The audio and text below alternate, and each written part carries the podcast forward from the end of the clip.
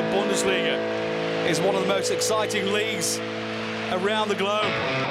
Looking for the perfect start for Gladbach. Kone, he'll get the shot away! Unbelievable! Chance for a hat trick already. Grifo bangs it past Lennart Grill. Bayern München wrap up 2022 by completing a 10 match winning streak in all competitions. Now all you women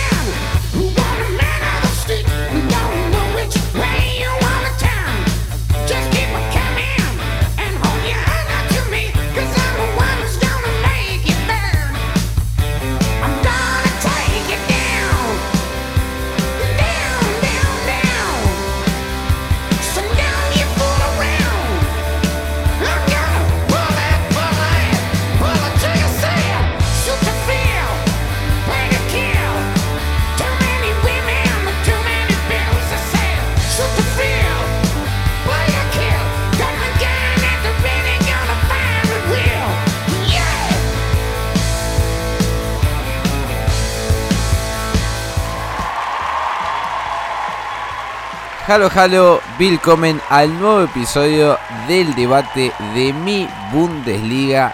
Este episodio, este podcast que tenemos justamente en la web mibundesliga.com donde hablamos todo, todo lo que hay alrededor del fútbol alemán. Y hoy, como se viene el mundial, como ya terminó la fecha 15, tenemos todo el resumen de la primera parte de Bundesliga. Vamos a hacer un poco de balance de lo que fue los equipos. Pero antes tengo que ir a presentar a mis compañeros. ¿Cómo le va, señor Tomás Ince, arroba Tyler Leverkusen? Bueno, hola José, hola Blas, también me adelanto un poco a, nuestro compañero. Sí, se ha terminado, entre comillas, la primera ronda de la Bundesliga. Aún nos quedan un- unos cuantos partidos para llegar justamente a la mitad de los 34. Pero, pero, pero, buenas noticias, buenas noticias con el Bayer Leverkusen levantando unas cuantas posiciones ya alejándose un poco de la zona de abajo y acercándose un poco a donde merece estar, que es en la zona europea. Pero qué temporada, qué temporada la que estamos viviendo hasta ahora con la Bundesliga. Estaremos repasando un poquito de todo. Que no se me enojen los amigos bávaros, pero para mí la única mala noticia es que otra vez el Bayern Múnich está puntero y con distancia. Porque después est- está siendo una temporada más que interesante. Así es, así es. es eh, digamos que el Bayern se ha escapado un poco ahí en la punta de- del torneo, pero bueno, ya, ya, ya vamos a ver, vamos a ver justamente cómo, cómo, cómo eh, se, se vuelve a configurar esta Bundesliga. Todavía falta mucho, jornada 15, pero bueno, es cierto lo que dice Tommy que el Bayern se escapó bastante. Pero antes voy a saludar a uno que viene enrachado, eh, uno que viene con Tutti Fiocchi. ¿Cómo le va, señor Blas Díaz, arroba Black? Bien, contento, la verdad. No, yo no tengo muchas ganas de Qatar, sobre todo porque, claro, cuando un equipo que no gana ni un partido al inicio de temporada eh, enlaza como cuatro seguidos ganando, le gana al Dortmund, le gana al Hoffenheim, le gana a, cua- a cualquiera que se plante. A mí esto de que se pare dos meses no me, no me viene muy bien. Te entiendo perfectamente, Blas, porque estamos absolutamente en la misma. Aunque por lo menos este, este parón va, va a ayudar para recuperar jugadores. Bueno, bueno, bueno. Hay muchos que este parón les viene de- del todo bien, ¿no? Como es mi caso, ya saben, mi nombre es José Ignacio Arauz, me pueden encontrar en Twitter como arroba gaspachen. Y así arrancamos, así arrancamos justamente este nuevo debate. Haciendo un poco de balance, vamos a arrancar un poco con, con el puntero. La verdad que lo del Bayern fue. Después del Der Klassiker hubo. hubo un clic. Hubo literalmente un clic porque estamos hablando de 1, 2, 3, 4, 5, 6, 7, 8, 9, 10, 11 victorias consecutivas. Entre Bundesliga, entre Champions League, entre Pokal, 11 victorias consecutivas. Y hay que mencionar que la victoria en Pokal fue contra un equipo justamente de la Bundesliga porque fue contra Augsburg. O sea, no fue contra un equipo de el regional de Baviera. No, no, no, no, no. Fue contra un equipo de primera. Yo creo que. Yo creo que las declaraciones de Oliver Kahn pesaron mucho. Me parece por un lado. Y por el otro lado también me parece, desde mi punto de vista, que Nagelsmann ha vuelto. ha vuelto al esquema original. Basta de improvisar, basta de línea de 3, basta de 4-3-3, basta de Nabri como centro delantero. Y hablando justamente de centro delantero, bueno, me parece antes de dejar de abrir un poco el debate aquí y dejarlos participar muchachos, me parece que tenemos que decir breves palabras justamente Chupo Motín. ¿eh? Chupo que dejó de ser Chupo Motín a pasar a ser Chupo Gautín porque literalmente hace 1, 2, 3, 4, 5, 6, 7, 8 partidos, 8 partidos de los últimos 9 eh, que tiene incidencia de gol. Si no mete un gol, mete una asistencia. Y si mete gol, generalmente mete asistencia. Así que me parece el rol fundamental justamente de este Chupo Motín. Que hoy por hoy es el reemplazante ideal de Lewandowski. Esto parece una ironía. Vamos a abrir un poco el debate porque ni yo me lo creo. No, si preguntabas hace unos años que Chupo Motín iba a ser el reemplazante de Lewandowski, creo que más de uno se hubiese reído en este programa. Pero el tipo se lo ha bancado bien a base de goles. Eh, creo que diste mucho en la tecla con lo que fue después del Der Klassiker. Creo que dentro de todo Nagelsmann volvió un poco a las fuentes, a la base de lo que es el Bayern Múnich. No solamente en táctica, sino también en estilo de juego. Y la necesidad de un centro delantero. Porque es cierto, Nabri no funcionaba mucho como punta. Sí, un poco más como extremo. Que obviamente hoy los números los avalan. Y qué decir de, las últimas semanas. Que ha sido una máquina de convertir. Una máquina de convertir, ni más ni menos de Serge Gnabry. Y también lo de Chupo Motin. Un Chupo Motin que ha enrachado una gran cantidad de partidos al hilo. De hecho, el único en el que no había marcado en el último tiempo fue ante el Werder Bremen y el Bayern ganó 6 a 1, aún él fallando un penal. Así que me parece que en cuanto a en cuanto a lo que ha sido el ataque, el Bayern ha recuperado ese poder de fuego que había perdido un poco con la salida de Lewandowski y encontró ni más ni menos que un reemplazante necesario en Chupo Moting. Creo que mientras todos esperábamos que allí Mané saliera un poco al, al descubierto, eh, que, que Musiala se despegara un poco más, dicho sea de paso, Musiala se despegó bastante porque hoy por hoy es el goleador del Bayern Múnich con nueve tantos. Un poco lejos de los goleadores, pero sigue estando por allí.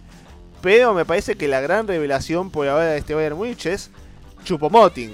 En una época en la cual este Bayern tuvo una mini crisis que no le ganaba a nadie, que empataba los partidos. De hecho, vos dijiste, José, de, que le ha ganado al Augsburg. Bueno, el Augsburg le ha ganado en Bundesliga. Eh, me parece que este Bayern se ha recuperado a base de goles y ha encontrado ni más ni menos que en Chupomoting esa clave, esa clave de goles no solamente en la Bundesliga, sino también incluso en la Champions League, con Chupomoting mancándole goles incluso al Barcelona. Está bien, el Barcelona de poder tampoco es una garantía, pero hablamos de Chupomoting apareciendo en partidos del más alto nivel. Y bueno, y este Bayern Múnich que además de conseguir los goles, creo que también un poco para abrir el debate entre nosotros, ha sido un poco más efectivo en la defensa después del Der Klassiker. Es como que se ha armado mejor en la parte defensiva y un poco se está demostrando también del hecho de que ahora, hoy por hoy, es la defensa menos goleada del torneo. A ver, yo creo que mm, ha habido como un cambio de mentalidad y poco a poco el Bayern ha, ha metido lo que, lo que es la velocidad de crucero. Y el problema es que cuando estaba pinchando el resto le podía seguir el ritmo, pero ahora parece ya muy complicado, muy complicado y lo único es que el parón por el mundial les puede cambiar un poco la, esa dinámica porque llevaban ya un ritmo que mm, creo que casi nadie en la liga podía seguir. No lo iba a seguir el Union Berlin, mucho menos, que ya hablaremos luego de eso, pero se ha caído como de, de una forma que, igual que nadie se esperó que fuera a estar tan arriba al principio, nadie se ha esperado que cayera tan rápido. Pero por lo demás, eh, un Bayern que empieza a mostrar la autoridad. Es el Bayern de, campeón que un día, aunque se, aunque se le pueda torcer, como puede pasar contra el que aunque no era el rival más difícil, le plantó cara y pudo joderle el partido, eh, no lo hizo. Y eh, por lo demás, pues, goleadas al Freiburg, goleadas creo que también al Mainz. eh, complicado, complicado. Y sobre todo lo de Chupomotín es, es cuanto menos curioso porque no es que esté... No es que siempre ha re- haya rendido así en, en, Múnich, desde luego que, que no. Recuerdo, creo que todos recordamos hace dos temporadas cuando se lesionó Lewandowski que le tocó eh, suplirle a, a Choupo-Moting en aquella eliminatoria de Champions contra el PSG y no lo hizo del todo mal, pero tampoco lo hizo completamente bien. Y yo creo que esa era la visión con la que muchos nos quedamos de Choupo-Moting, un jugador que si se da la ocasión puede hacer algo, pero ni mucho menos echarse a la espalda al equipo. Y ahora mismo eh, ha, roto, ha roto esa visión y curioso que un jugador también con, con la edad que tiene, que ya esté en el tramo final de su carrera, esté haciendo su mejor fútbol. Creo que también porque Nagelsmann está sabiendo cómo aprovecharle mejor y... Pero que ya, ya no solo que dijera eh, hace un año que fuera a ser el Chupomotín el reemplazo de Lewandowski no te lo creyera. Es que te lo dicen dos meses, tal y como comenzó la temporada. Y aún así hubiera sido una broma casi. Sí, realmente yo lo de Chupo a mí me sorprende muchísimo. Eh, me sorprende muchísimo porque creo que es una revancha como en los últimos cartuchos de, su carrera. Porque creo que, si mal no recuerdo, tiene 33 años eh, y no se lo veía ya eh, como para dar el salto, con grandes niveles. Ya venía a ser un jugador mucho más suplente, podríamos decir literalmente. Que siempre ayudó al equipo cuando entró, ¿eh? Porque realmente si vemos los números, la verdad que están bastante correctos los de, Chupo. Eh, pero bueno, no dejaba de ser un suplente. Pero después literalmente todo eso un poco, un poco cambió, un poco viró, por así decirlo. Creo que fue al, al Mainz, ¿no? Al Mainz en el Allianz Arena que mete un golazo de media distancia fuera del área. Eh, literalmente jugador renacido. Y me parece que yo esto voy a resaltar más que nada, más allá del carácter, porque siempre hablamos del carácter del Bayern ya a esta altura, incluso yo lo pongo como una obviedad. Me parece que Nagelsmann ha cambiado un poco y ha entendido justamente que ha entendido justamente que el Bayern tradicionalmente juega con este 4-2-3-1 que necesita a alguien que haga de referencia en ataque para poder darle el espacio justamente a la llegada de, de Mané, a la llegada de Nabri y sobre todas las cosas a la llegada de Musiala que para mí es el mejor jugador del semestre. Para mí es el mejor jugador del semestre no solamente de Bayern sino de la Bundesliga. Me parece que lo de Musiala esta temporada está haciendo pero li- literalmente a nivel estragos total, desde asistencias, desde goles. Eh, yo creo que la mayor esperanza incluso de Hansi Flick para este mundial es que Musiala pueda jugar sin miedo, sin presiones, que pueda jugar tranquilo como lo hace en el Bayern. Porque literalmente si lo hace, puede tener ese elemento, ese elemento justamente que le dé eh, el factor creativo a, una Alemania que la verdad que en ataque le falta y mucho. Pero este Bayern también le falta, porque este, este semestre tampoco pudo tenerlo mucho a Thomas Müller. Y esa posición la ocupó Musiala de una manera, la verdad, tremenda. La verdad, nada, nada, nada por, por, por reclamar. No solamente como mediocentro ofensivo, sino también incluso, por ejemplo, en el partido contra el Schalke, como mediocentro al lado de Leon Goretzka. Así que para mí, lo del jovencito, top, top, top, top. Pero, muchachos, tenemos que dar vuelta a la página con respecto a Bayern. Y tenemos que hablar de un equipo que está lejos de ser top. Que terminó este 2022. Para mí envuelto en una crisis que es más crisis para los aficionados que crisis real. Pero tenemos que hablar del Dortmund. Un Dortmund que perdió sus últimos dos partidos de- del año. Que venía justamente de, de una buena racha. Literalmente venía de, de- una buena racha de partidos ganando. Eh, después de lo que fue la derrota contra Unión Berlín. Pero cierra números para mí un tanto preocupantes si quiere competir. Porque uno no puede competir si en 15 partidos perdió 6. Literalmente perdió 6. Por eso es que el Bayern ya le sacó 9 puntos de distancia. Y yo ya, bueno, haré el, descargo, haré el descargo un poco después porque los quiero escuchar a ver si justamente me pueden dar otro punto de vista, eh, me pueden dar otro condimento para agregar, porque para mí las cosas están un poco claras. A ver, los escucho. Nah, pero descarga ya, ¿no? No, no, no, no, no, no. Los quiero escuchar. Los quiero escuchar primero porque yo siento que al aficionado, por ser aficionado, siempre se le escapa eh, algún que otro detalle. Algún que otro detalle. Ustedes que lo pueden ver de afuera, ahí yo creo que me pueden dar varias, varias cosas. A ver, yo te diría que el Dortmund no ha estado tan mal, pero en los dos últimos partidos se ha notado como que el equipo ya eh, tenía la cabeza en otro sitio. Como que mm, como que estaban ya pensando mucho en el mundial. Quizá quizá había miedo a ese rajuño, miedo a que te den una patadita y te puedas perder el mundial, porque ojito a lo que le pasó a Mané. Y también, ojito también con lo que le pudo pasar a Davis. Así que yo creo que por ahí había un cierto miedo. Y a lo mejor no iban a por los duelos con la misma intensidad a la que deberían ir. Y por otro lado, los que no han ido convocados al final, creo que también como que se han llenado de, de esa tónica. De hecho, el partido de Hummels contra el Gladbach fue terrible. También lo fue el de Slotterbeck. No, no voy a salvar a ninguno de los dos, pero entre Hummels y Slotterbeck yo creo que el Hummels tuvo un partido malísimo. Y mira que le defendimos, mira que le defendimos, mira que pensábamos que, que debía ir a la lista del Mundial. Y me parece que también le ha afectado eso. Pero... En resumen es como si el Dortmund tuviera la cabeza ya en otro sitio. Y no en pelear la liga. Y...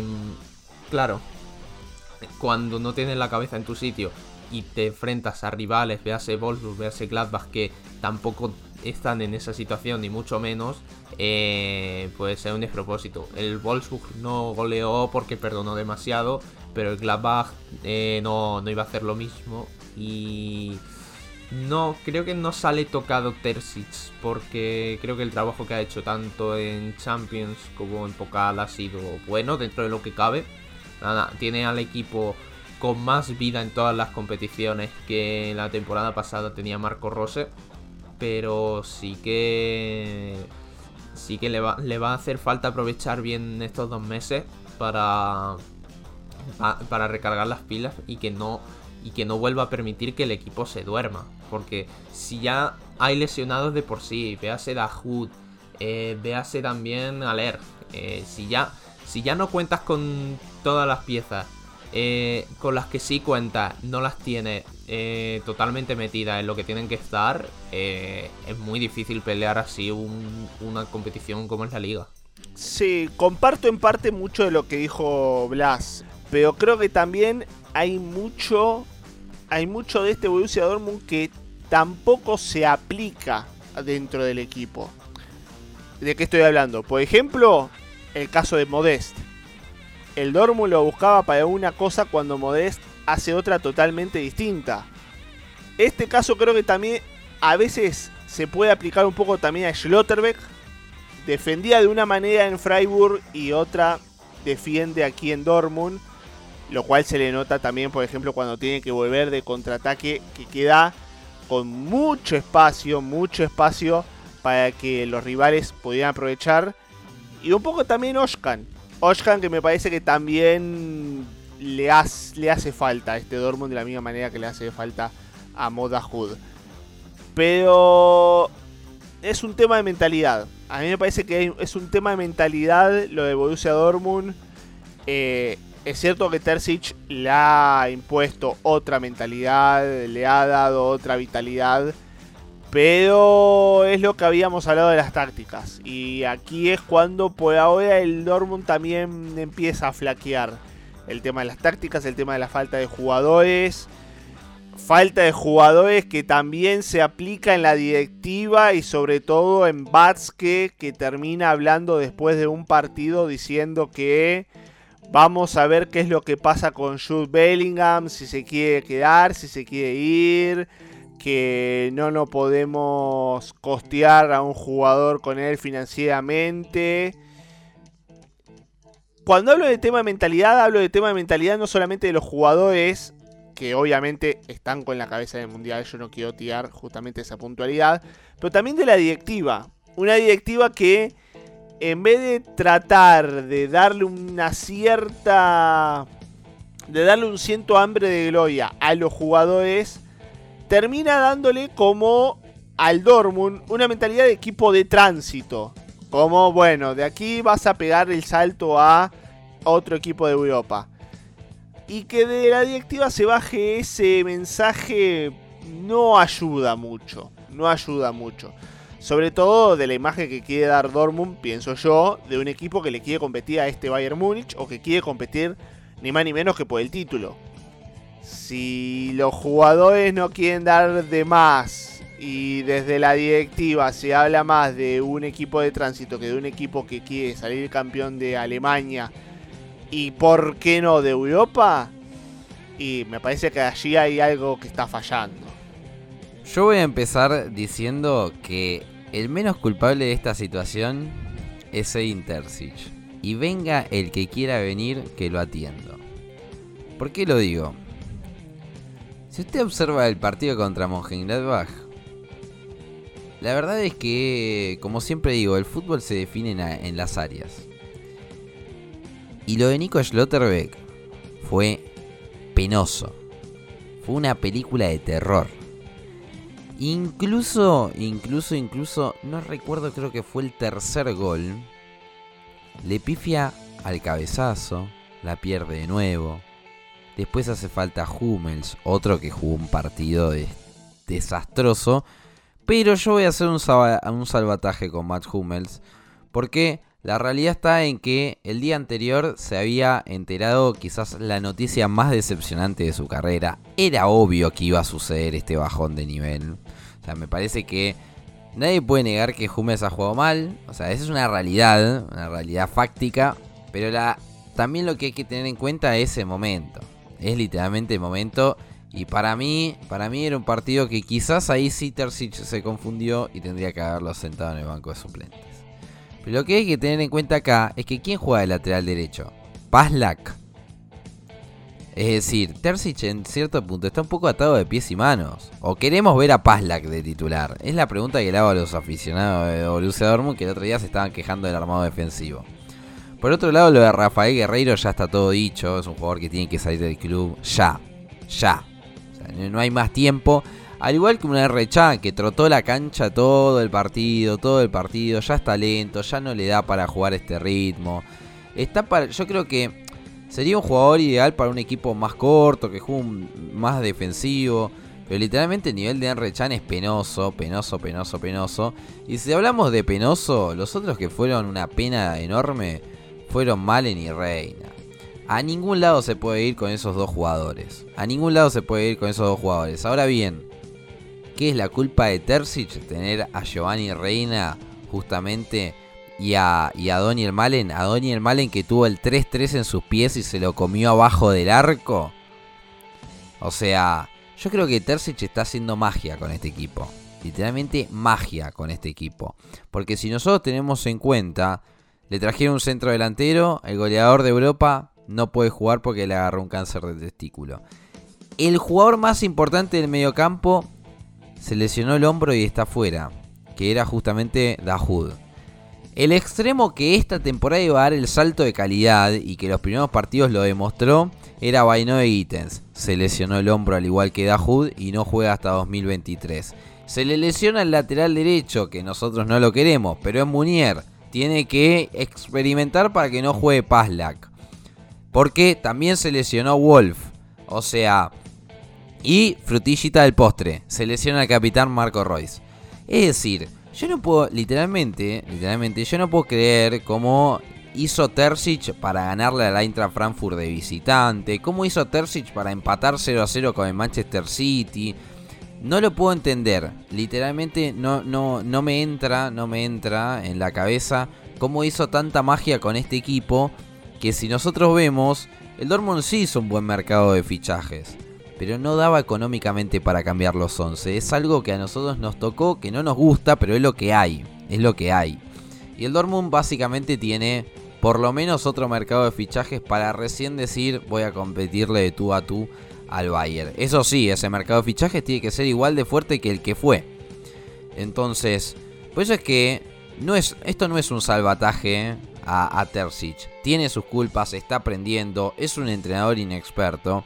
Pero literalmente, para mí, él es el que tiene que ser el entrenador. Hay muchos que ya están mencionando a Tuchel, que no tiene la mentalidad, que es un perdedor. Bueno, no. Bueno, no.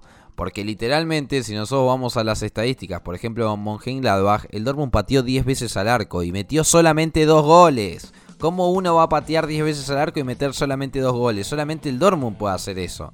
¿Se entiende? Y algo parecido, algo parecido pasó justamente con Wolfsburg, donde hubo 6 tiros al arco y el Dortmund no, no marcó un gol. Un gol. Entonces, a mí me parece que hay que ir justamente al análisis del detalle. Hay que ir justamente al análisis directamente a lo futbolístico. Por eso me gusta el análisis que hacen ustedes, muchachos. Porque si nosotros nos fijamos, están fallando justamente en las dos áreas. Porque se está defendiendo mal, porque literalmente hay errores individuales que no se esperan de un zaguero central, como fue el de Nico Schlotterbeck. Y después hay re- errores individuales en ataque donde hay jugadores que tienen la pelota abajo del arco y la tiran afuera o se la saca el arquero, como es el caso de Daniel Malen y Giovanni Reina. O sea, hay que decirlo, hay que decirlo. Y es obvio que Yusufa Moukoko no va a meter goles todos los partidos, porque tiene 17 años el pobre chaval. O sea, no va a hacer goles todos los partidos como si fuese Haaland. No es Haaland. Quizás en dos años, cuando tenga la edad de Haaland, cuando haya vuelto, cuando tenga la edad de Haaland, perdón, cuando llegó a Dortmund, capaz mete goles todos los partidos, pero todavía es un niño, todavía es un adolescente. Por eso es que me parece, me parece que los aficionados tenemos que estar más apegados justamente al análisis futbolístico y yo no voy a decir quiénes son los culpables. Pero sí voy a mencionar lo que ustedes dijeron muchachos ya en detalle porque lo dijeron todo. Me parece justamente que la mentalidad de los jugadores en estos últimos dos partidos estaba más, estaba más presente en cuidarse las piernitas que en ir a trabar como debían trabar por si no llegaban al mundial. Y me parece que un caso muy obvio de eso, y ustedes saben que no solamente es el jugador que más quiero de este plantel, sino que tengo una camiseta con su número en la espalda, que Jude Bellingham estos últimos partidos lo jugó al trotecito. Sobre todo el de Borussia Mönchengladbach. Y jugó al trotecito. Y no fue a trabar una pelota. Así todo, el tipo es tan talentoso que le metió una asistencia justamente a Julian Brandt en el primer gol de Borussia Dortmund. Por eso justamente, para mí, este, este mundial arruinó muchos clubes porque justo llega en la mitad de temporada, nadie se quiere lesionar, ya hay muchos lesionados. Y literalmente si uno se pone a pensar y sería jugador, también estaría justamente con la actitud de ellos. Pero bueno, muchachos, después de este descargo, que ustedes me lo pidieron, así que ustedes háganse cargo, tenemos que dar vuelta, un poco vuelta a la página.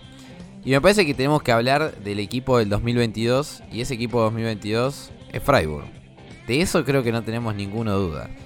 No, para nada, para nada. Yo la verdad es que...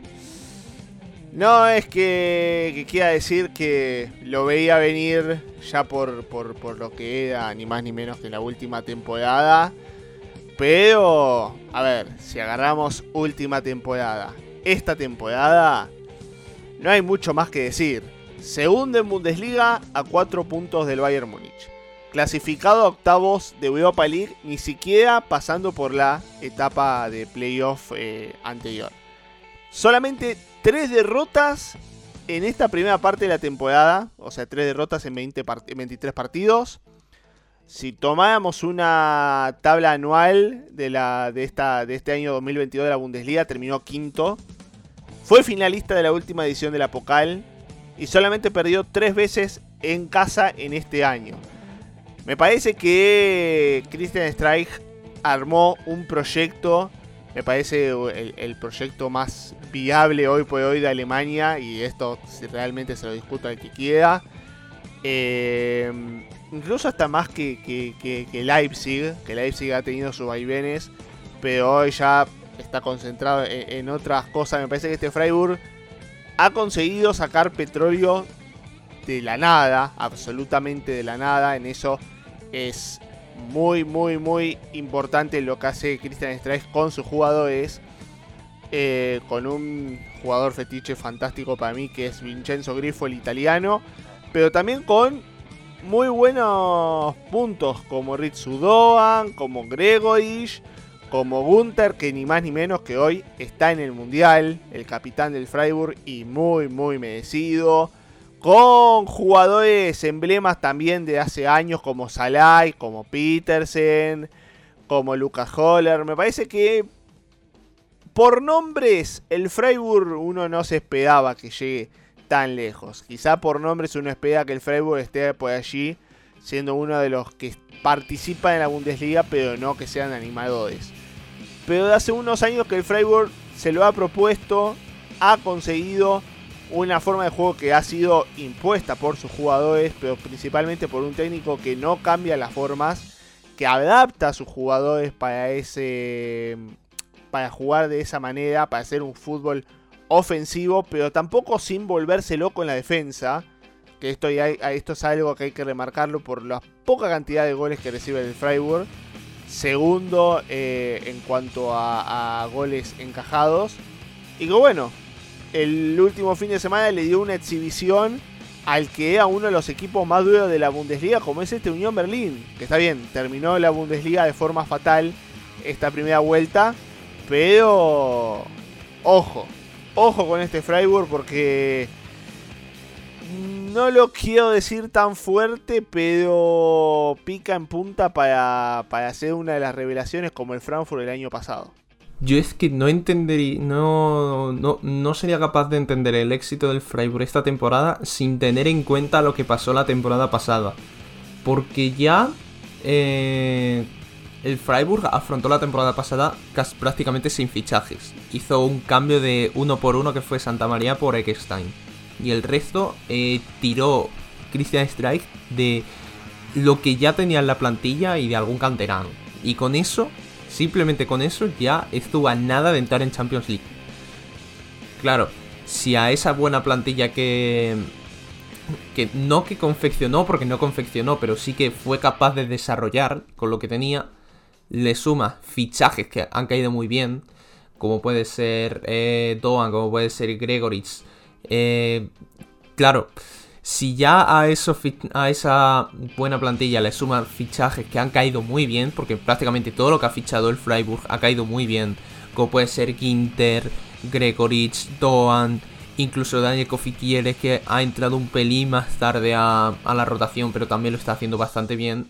Eh, es que este Freiburg ya con la base de jóvenes que tiene, porque podemos tener en cuenta a Kevin Schade, a Sildilla, incluso a Yannick Keitel, que poquito a poco, no, no son aún titulares, pero sí que son buenos, buenos recursos, sobre todo para, para afrontar triple competencia, y que por la experiencia de la temporada pasada ya han tenido buenos minutos en, en, Bundesliga y con el primer equipo, eh, se queda una plantilla que con la buena mano que tiene Strike eh, puede pelear y puede pelear bien.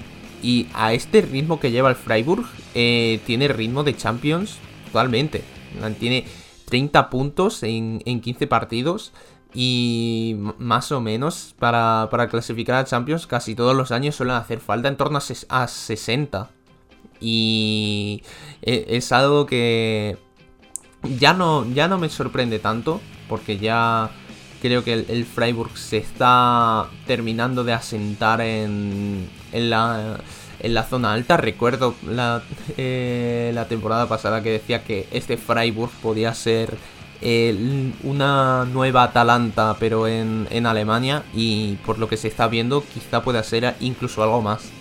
Sí, yo no voy a agregar, no voy a agregar mucho más. Porque quiero ver este Freiburg qué es lo que va a pasar justamente en Europa League. Me parece que justamente hablando del Atalanta el Atalanta hizo hazañas tanto en Europa League como en Champions, pero me parece que puede ser eh, un factor interesante este Freiburg, que se subió a la, segunda posición de, la Bundesliga, que realmente solamente el bajón en esta temporada yo lo he visto, bueno, contra el Bayern en el Allianz, partido muy complicado, y contra el Leipzig, pero después de resto, todos los partidos literalmente me parece que fue superior, incluso en la derrota contra Borussia Dortmund, me pareció que el equipo jugó bien durante 70 a 75 minutos y el Dortmund, bueno, eh, justamente tuvo ahí la suerte del final. Pero hablando justamente de suerte, los que sí han tenido suerte, y también por mucho trabajo, no solamente ha, sido cuestiones de suerte, han sido los muchachos del RB Leipzig, del Frankfurt, y yo metería justamente en ese escalón al Wolfsburg, porque digamos que son los renacidos, los renacidos de esta temporada que empezaron mal, pero la cosa se dio vuelta, porque Leipzig terminó justamente en la tercera posición, Eintracht Frankfurt terminó en la cuarta, y bueno, Wolfsburg que empezó la remontadita un poco más tarde, terminó en la séptima posición, pero fíjense que está tan solo dos puntos de este Borussia Dortmund que anteriormente estábamos discutiendo.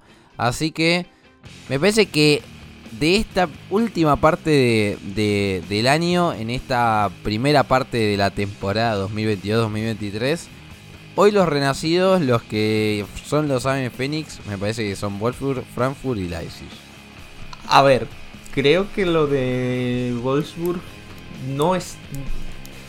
No, no quiero decir que es 100% real, pero es, es extraño porque es un equipo que a inicio de temporada le costaba bastante, que ha tenido lesiones y que mm, tampoco ha terminado de, encontrar su mejor juego, al menos defensivamente. El Wolfsburg eh, no es eh, ni, mucho menos el equipo que solía ser, sobre todo con, con Oliver Glasner, pero se ve que Kovac poquito a poco ha encontrado la idea y, está encontrando los jugadores. Eh, está encontrando a Wimmer, a Kaminsky. la dupla de centrales la cambió, se ha cargado a la Croa y está jugando con Borno y con Van de Ven.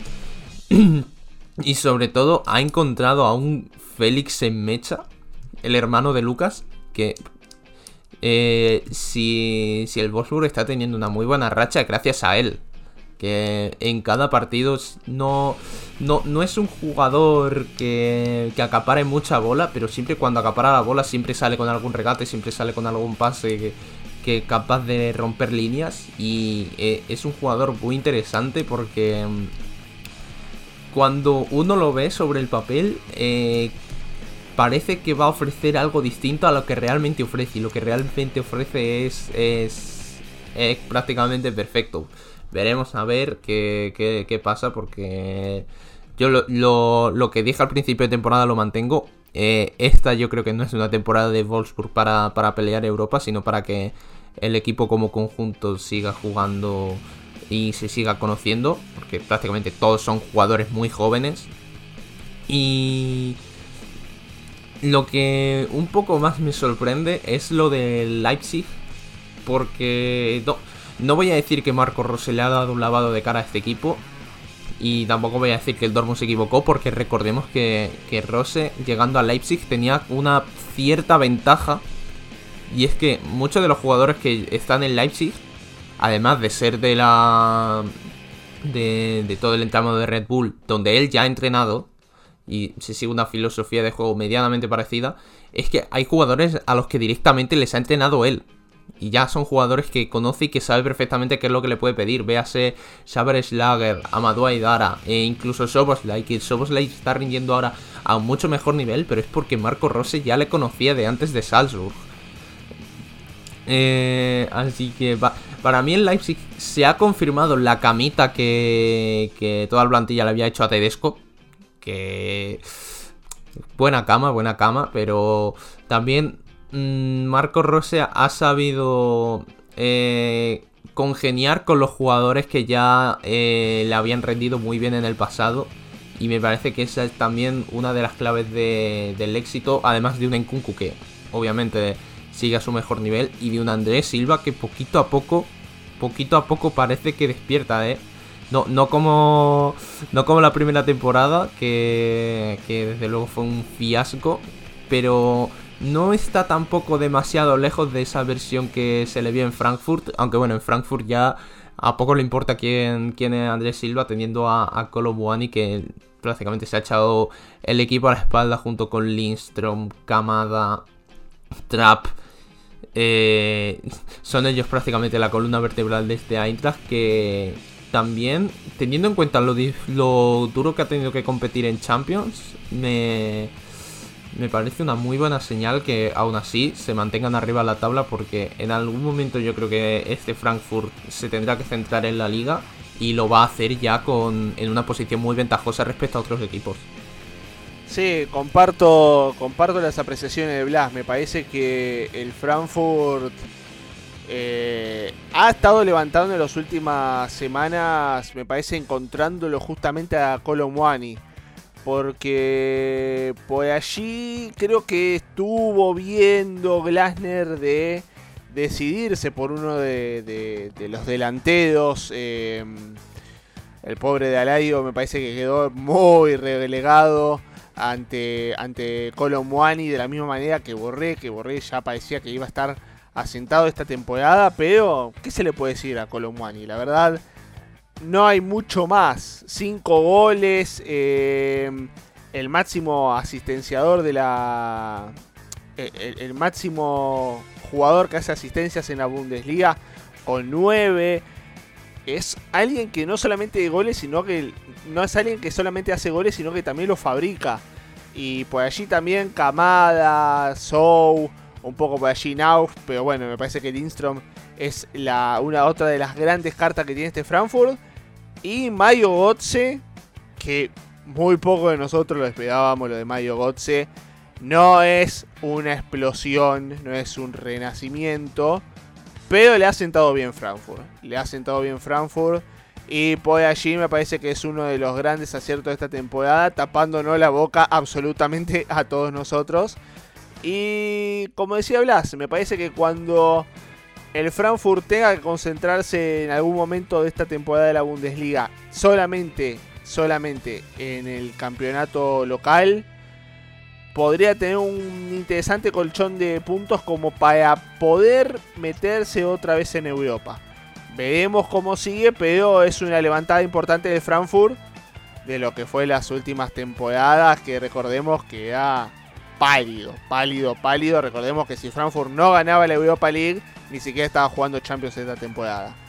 Por el lado de Leipzig, también comparto la apreciación de, de Blas, el hecho de que la cama. Miren que yo me acabo de comprar una cama, pero creo que hasta me parece que el amigo Ros, el amigo Tedesco está durmiendo mejor que yo con la cama que le han hecho los jugadores.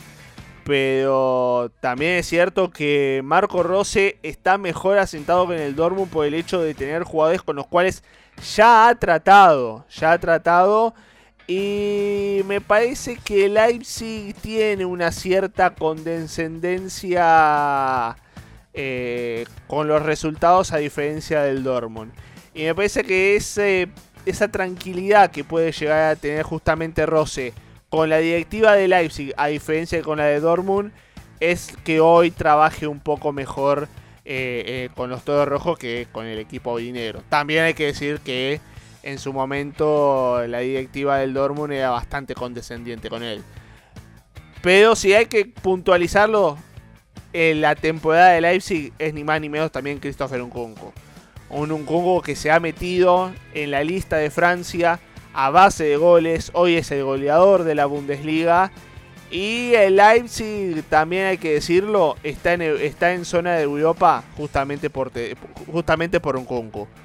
Y son dos verdades, confluyen juntas. Pero Nkunku es un 60-70% artífice de que hoy el Leipzig esté donde esté. Y lo del Wolfsburg, ya lo, ya lo ha dicho todo mi compañero amigo del, del equipo Lobo, que es así. El Wolfsburg ha levantado su nivel, ha encontrado una forma de juego justamente con Nico Kovac. Se ha asentado, se ha asentado el equipo. eh, ha empezado a encontrar sus, sus piezas fundamentales, ha encontrado la manera de juego. Y me parece que eso se demuestra ni más ni menos que en los resultados. Dicho sea de paso, lo de Maximilian Arnold, caviar, caviar, porque es uno de los grandes jugadores de esta Bundesliga. Y el agradecimiento también para Félix Mecha, que es uno de los grandes jugadores que me está dejando puntos en el Fantasy. Sí, yo eh, voy a coincidir eh, sobre todo con el tema Frankfurt. Solamente voy a mencionar que Colomwani, qué jugador. Sobre todo el gol que hizo justamente eh, en el día de ayer contra, contra Mainz.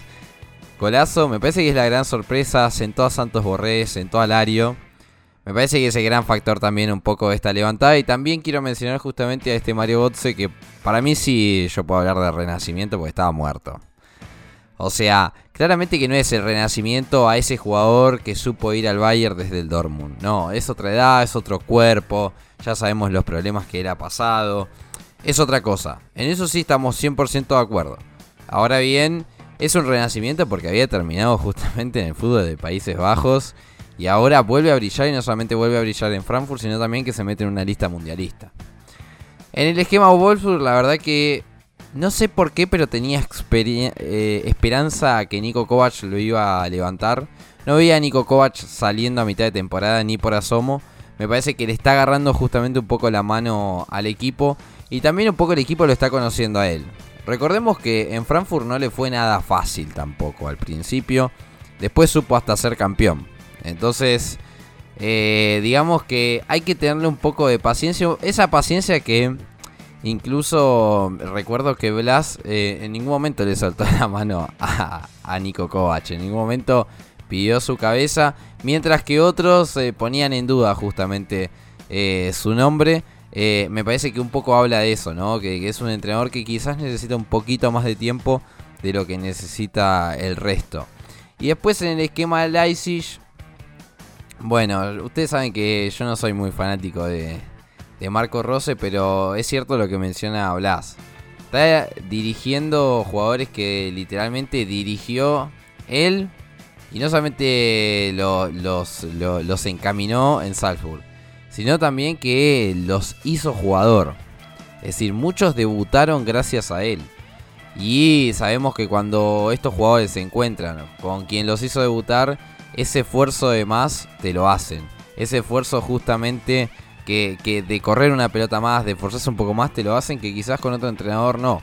Y por eso es que justamente vemos a un Soboslai que parece otro renacido. Por eso es que Schlager ahora está funcionando. Y yo coincido totalmente con la camita de Domenico Tedesco.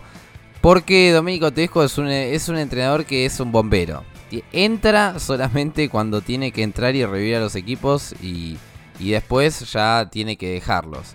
Recordemos justamente con lo que fue en Schalke, una temporada en sueño de segundo, la otra temporada a la B. Fue así, literalmente. Por eso es que vamos a ver dónde se acomoda nuevamente Domenico Tedesco, porque hablando justamente de clubes que quizás lo puedan llamar, bueno, tenemos que hablar justamente de, de la zona baja. Una zona baja que tiene a un Schalke 04, que tiene a un Bochum, que tiene un Stuttgart, que tiene un Hertha y tiene un Augsburg. Y ahí creo que podemos cortar la línea esa porque después ya tenemos un Colonia, un Leverkusen, a un Hoffenheim y a un Mainz que si bien eh, están cerca del Augsburg pero todavía están un escaloncito eh, más arriba. Aunque mirándolo bien yo metería a este Colonia porque la verdad que los últimos partidos fueron desastre. eh. Últimos 5 partidos jugó el Colonia, 3 derrotas y 2 empates, contando justamente Conference League. Por eso es que no sé si en la jornada 16 del año que viene, esperemos que no, pero la jornada 16 capaz pueda justamente estar peleando un poco más abajo. No sé cómo lo ven, pero yo sí les anticipo, me la juego hoy, sí, hoy, 14 de noviembre que estamos grabando esto, posiblemente salga el 15 o el 16, no me cambia la perspectiva, Schalke 04 va a jugar segunda Bundesliga, lo digo ahora. A mí me sorprende de Colonia que después de haber dicho que eran los número uno del RIN estén ahora peleando el descenso. No sé, después de que decían que iban a Bueno, pelear bueno, en tampoco, Europa. tampoco el Leverkusen está tan lejos. No, eh, bueno, obvio, bueno. pero bueno, estuvieron diciendo que Yo- Europa. Yo quiero decir una cosita del Colonia porque la Copa del Rin tampoco la levanta. Ya no sé qué copa va a levantar esta temporada. Eh, José. Eh, pero falta la segunda vuelta, falta la segunda vuelta de los partidos. Por eso, igual yo no hablo demasiado, pero bueno, como si van a decir que eran los número uno del ring, que iban a que Leverkusen iba a pelear el descenso, ahora se dio vuelta la tortilla. Pero bueno, volviendo al tema inicial, sí, lo de Schalke 04 ya roza lo preocupante, porque está bien, hoy vamos a decir que en la última semana esperamos una victoria ante el Bayern Múnich. Pero es que ya ni a los propios equipos directos le gana.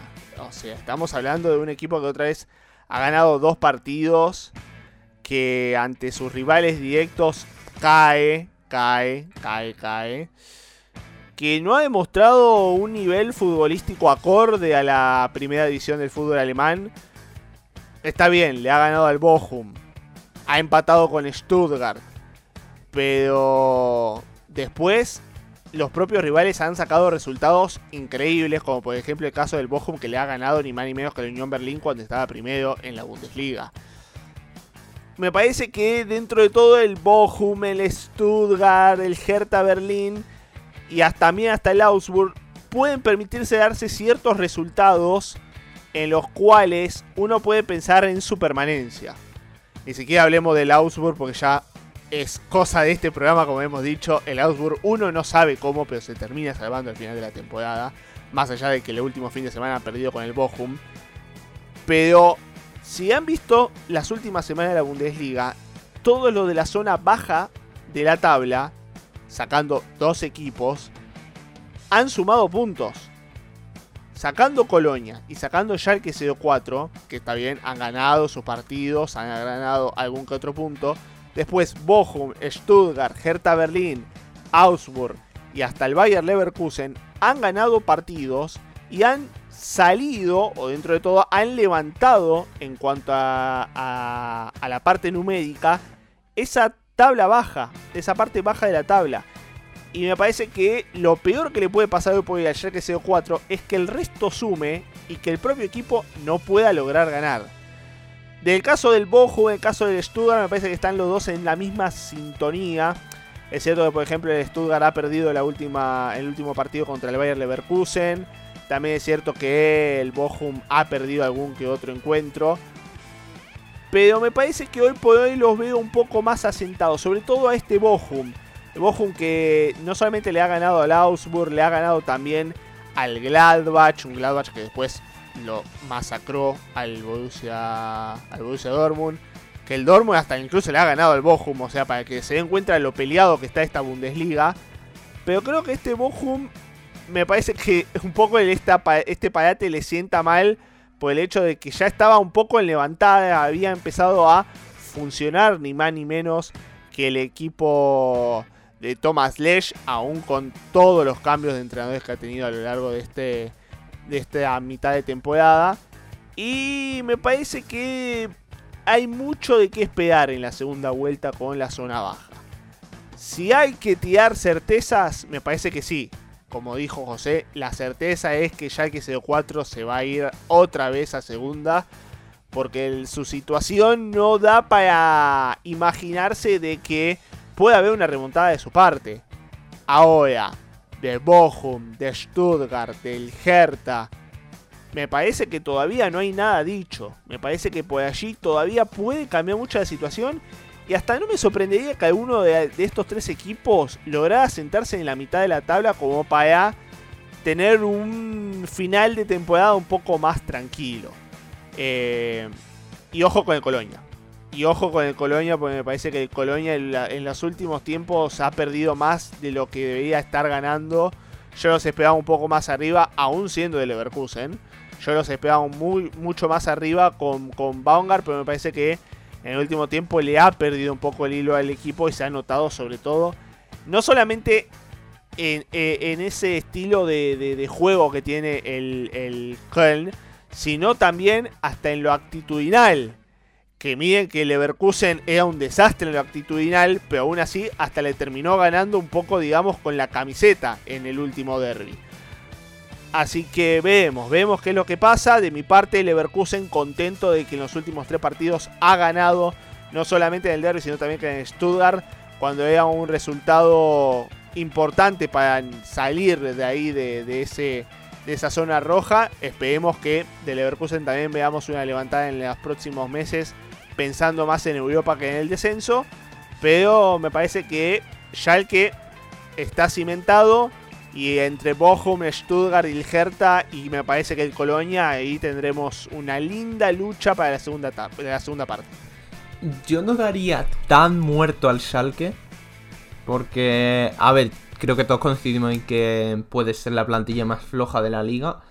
Pero la ruta que necesitaba el Schalke para la salvación era, teniendo esa plantilla, eh, tener un entrenador que de verdad pueda apo- aportar algo diferente y pueda aportar soluciones y que pueda ser él eh, como la pieza angular del proyecto. Y obviamente Frank Kramer no lo iba a ser. eh, no, sé en qué momento se le pasó por, por la cabeza a la directiva que Frank Kramer podía ser el ideal para salvar a este Schalke. Porque lo único que les hizo fue correr detrás del balón y poquito más. Pero con Thomas Rice me fío un poquito más. Yo con Frank Kramer veía al Schalke descendiendo como colista otra vez. Pero con Rice y teniendo en cuenta el parón y que a lo mejor puede haber alguna cesión en enero, puede, puede haber algún movimiento. Creo que no está todo tan perdido. Qui- Quiero confiar en que hizo un muy buen trabajo con el Bochum la temporada pasada. Eso no, no se discute. Llevó un recién ascendido a, a mitad de tabla muy cómoda, pero muy cómoda. Y aunque no le han dejado nada de rodaje esta temporada, yo creo que es, que es un entrenador muy capaz. Y tiene esta prueba de fuego en el Schalke. Yo creo que para, para su caché le viene muy bien eh, hacerlo lo mejor posible. Así que no, no lo daría tan muerto a, a este Schalke. Y me sorprende un poco lo del Bochum, porque el Bochum a inicio de temporada, ya no solo con Thomas Rice, pero también los primeros partidos con Let's, eh, era un equipo que re- realmente uno notaba el salto de categoría que puede haber entre un media tabla o incluso uno que pelee por Europa y un equipo que pelee por, por el mero descenso que tuviera ya un pie y medio en, segunda. Y este Bochum no, no daba la sensación de poder ser un equipo de primera en muchos partidos, pero poquito a poco ha ido levantando, parece que se está encontrando a sí mismo. Y. Y es. yo, yo al menos no me lo esperaba. Luego, por parte de Alerta, me parece demasiado que estén fuera de la zona de descenso, teniendo en cuenta todo lo que pasa por la tribuna. Me parece. Creo, creo que hay que darle mucho mérito a Sandro Schwarz por mantener al equipo medianamente alejado de todo lo que pasa en la oficina. Y luego del Stuttgart es raro porque eh, creo que no hubo muy buen timing echando a Matarazzo.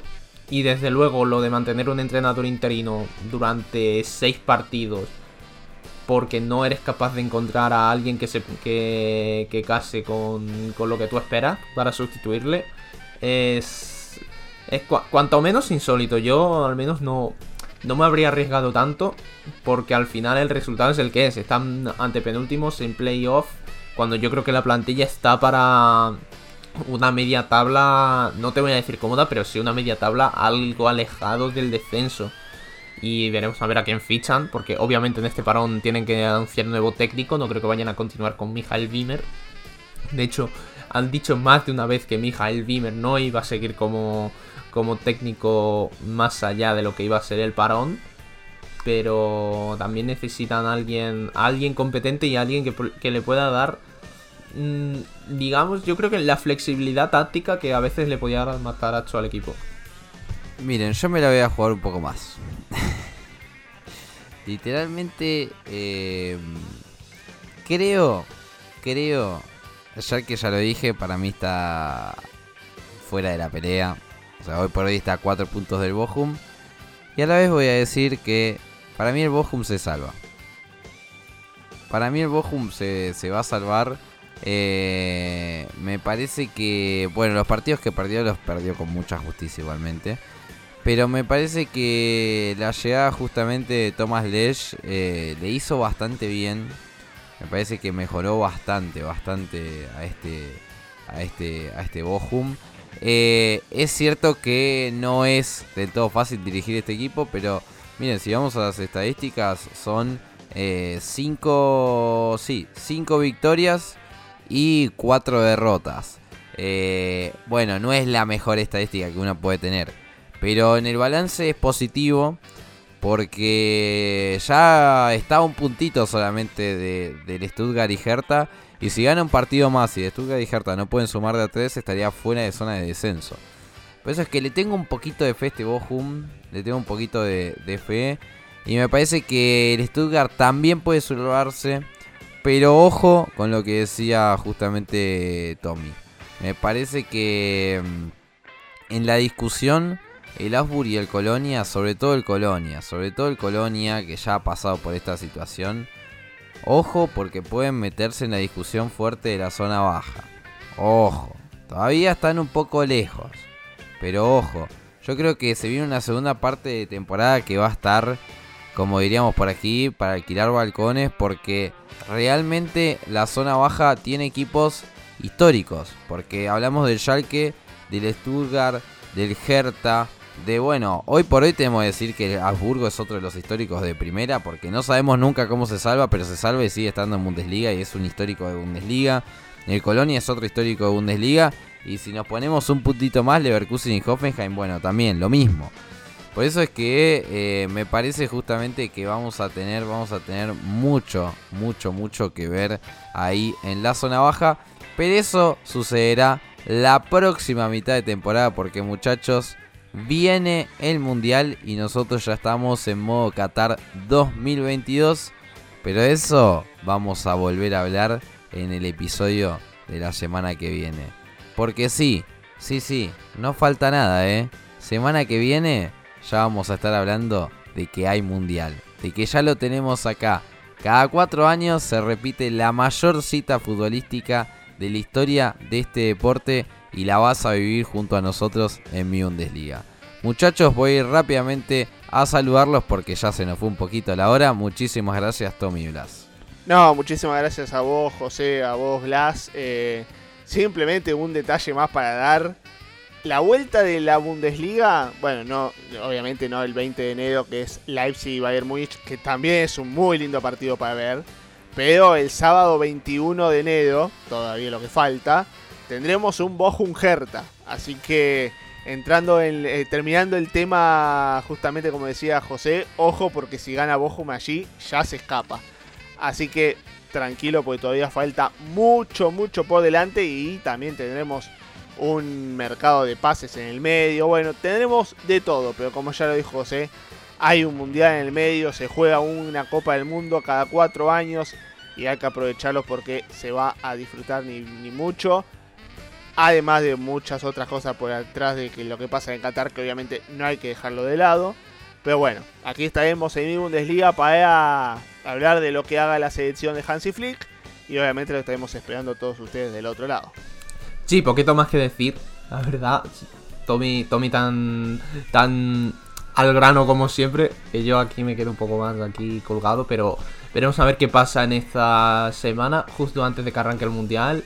Porque si ya se ha lesionado alguno justo antes, mmm, no quisiera yo que ya en la concentración alguno tuviera que decir adiós.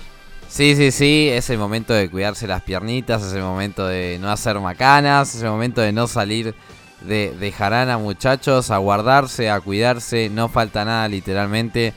Viene una cita en la cual literalmente, literalmente les va a cambiar la historia a los jugadores y también a nosotros porque siempre el mundial cambia todo. Así que nada más que decirles, muchísimas gracias por estar justamente del otro lado y como siempre les digo, les mando un gran gran abrazo y nos escucharemos en el próximo episodio del debate de mi Bundesliga.